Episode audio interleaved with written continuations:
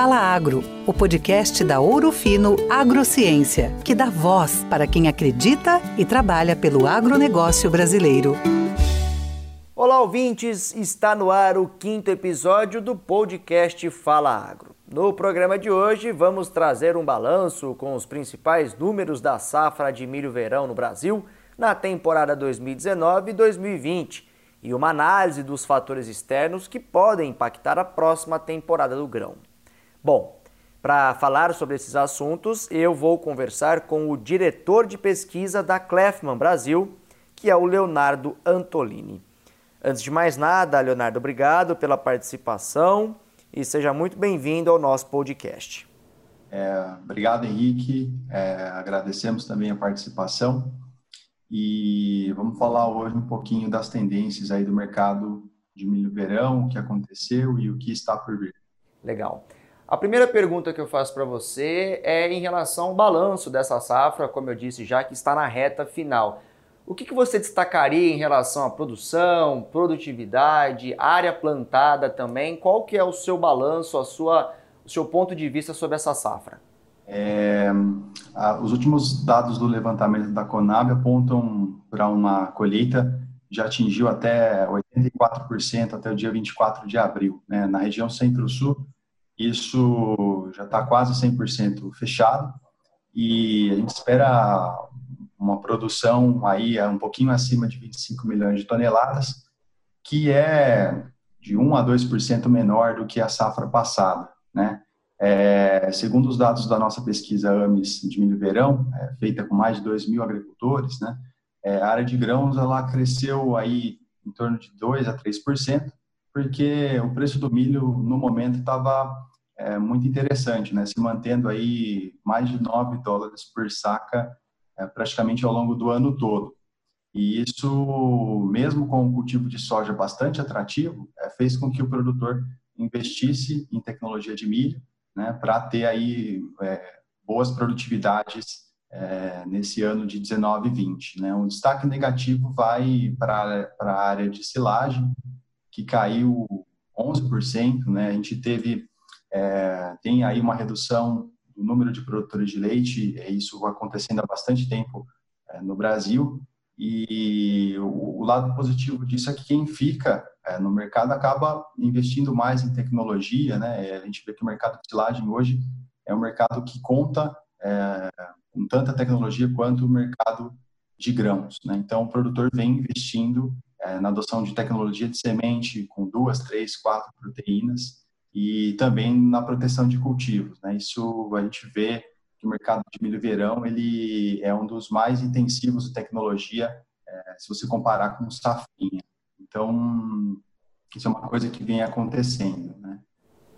Um dos pontos que me chamou a atenção nessa pesquisa do AMES foi o aumento de 10 pontos percentuais na, na área que tem a adoção de tecnologia BT e também RR. Eu queria saber de você qual ou quais são os fatores que levaram esse aumento, que é um aumento significativo de 10%, saindo de 70% para 80% da área com a adoção dessas tecnologias, e o que, que isso impacta no manejo das lagartas e também das plantas daninhas?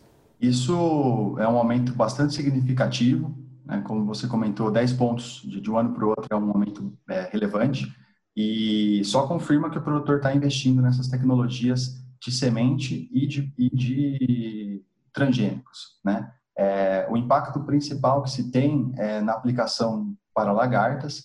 É, a gente vê que no milho existem diversas opções é, de proteínas BT e também proteínas BT mais RR, né, que tem resistência ao glifosato. É, e isso impactou no mercado, reduzindo a adoção de lagarticidas, o número de aplicação e também parceiro de mistura. Né? E esses tratamentos diminuíram embora a gente tenha tido aí uma troca, um upgrade de produto, é, o produtor migrando aí de inseticidas fisiológicos, um pouco mais barato, para inseticidas à base de, é, de amidas, alguns inseticidas premium e até mesmo benzoato, que é utilizado aí para o controle de, de lagartas, né? É, e aí, é, algumas tecnologias é, puxaram essas aplicações para baixo. É, o outro ponto que a gente vê também é que isso favorece muito o manejo com atrazina e glifosato né, na, nas aplicações pós-emergência. Isso porque a tecnologia tem ali a resistência ao glifosato. Né? Isso muda bastante o manejo de herbicidas também.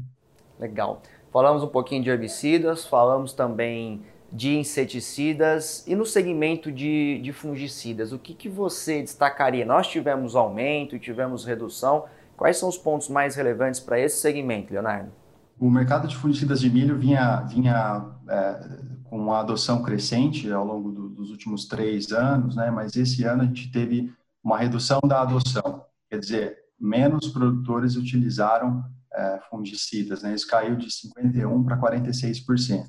É, e também quem acabou adotando essa prática é, usou produtos um pouco mais baratos do que já estavam sendo utilizados. Né? A gente vê uma dominância de produtos com estrobirulinas e triazóis, né? mas também hum, a adoção e o crescimento de produtos como mancozeb e, e, e triazóis é, sem ter as estrobirulinas misturadas. Né? Então, é, caiu um pouquinho mas é um mercado que é, é bastante consolidado, né? Talvez para os próximos períodos a gente espera uma, um, talvez um crescimento para os próximos anos. Você falou que é um mercado bastante consolidado e disse também da importância da utilização de tecnologias nesse mercado, né? Como é que ficou o ticket médio da safra milho-verão no Brasil? Uh, os agricultores estão investindo mais de fato em tecnologia, menos? Qual que é, é, pegando o ticket médio geral, teve aumento ou teve redução em relação a gastos, a investimentos, tendo em contrapartida aí, levando em consideração esse aumento bastante significativo no, no, na variação cambial ao longo da safra, Leonardo? É, se a gente considerar o preço em dólar, teve impacto do câmbio é, bastante importante. Né? Alguns produtos eles tiveram reajuste, alguns até mais do que o câmbio, né? Então, para o produtor, é, talvez ficou um pouquinho mais difícil se ele fizer a conta em dólar, né? A tendência que a gente vê é o uso de tecnologia de semente é, mais sofisticadas. Então, as duas principais tecnologias hoje, elas é, são um pouco mais, mais caras em relação às, às anteriores, mas claro que tem todo um pacote de benefício de controle, de segurança, de, de confiança ali naquele manejo. Isso, se você pensar em dólar, isso vai dar aí de 80 a 120 dólares por hectare na proteção de cultivos junto com semente, dependendo do pacote tecnológico, né? É claro que isso tem a ver com produtividade, é, os melhores é, germoplasmas estão com as tecnologias mais novas e isso acaba é, impactando na produção e no custo do agricultor.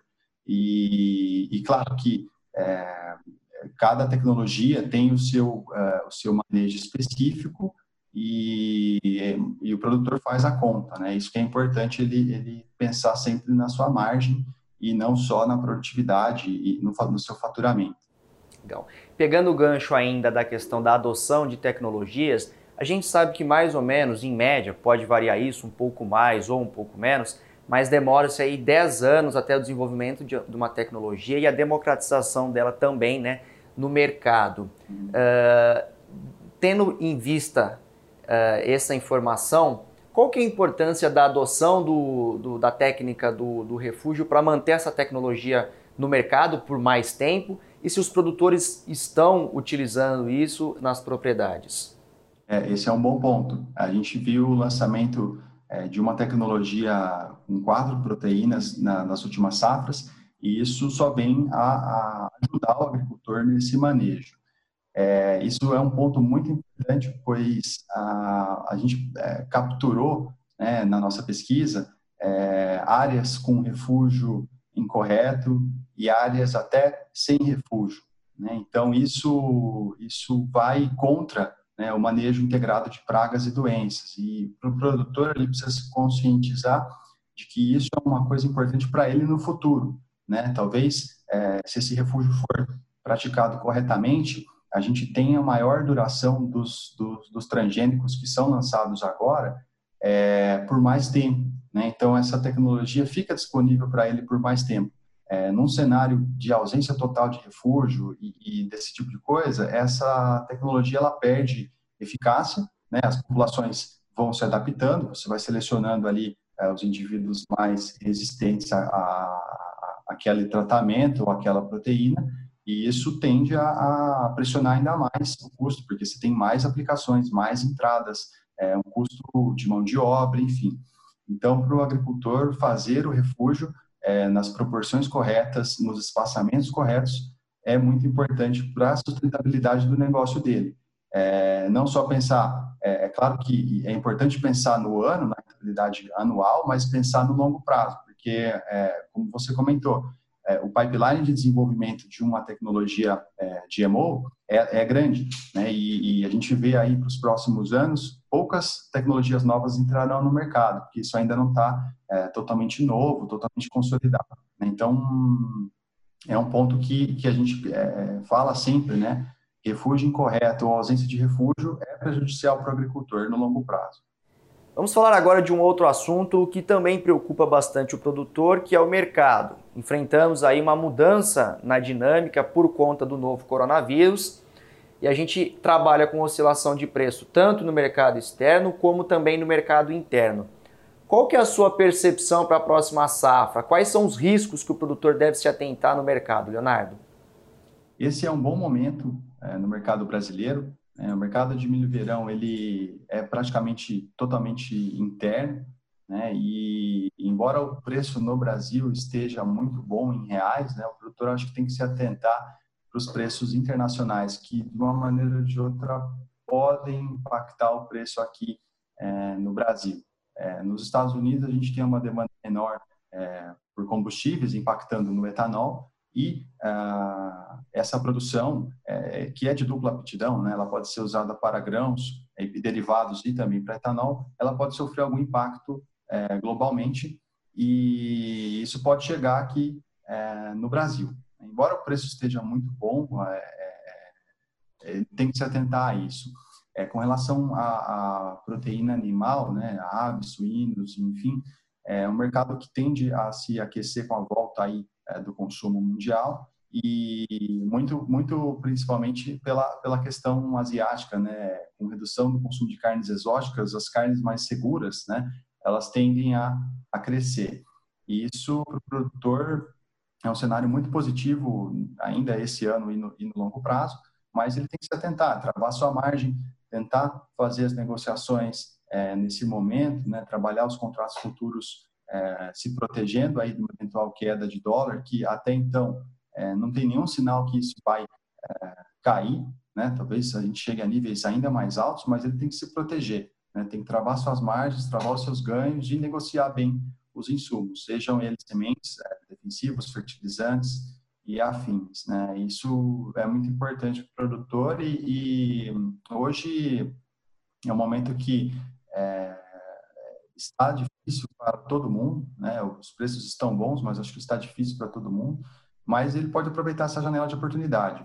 Legal, Leonardo. Vamos uh, então aguardar, né, para ver os desdobramentos desses fatores externos e como que vai ficar aí a, a dinâmica do setor no mercado interno também. Vou me despedir do Leonardo, agradecer aqui a presença e as informações.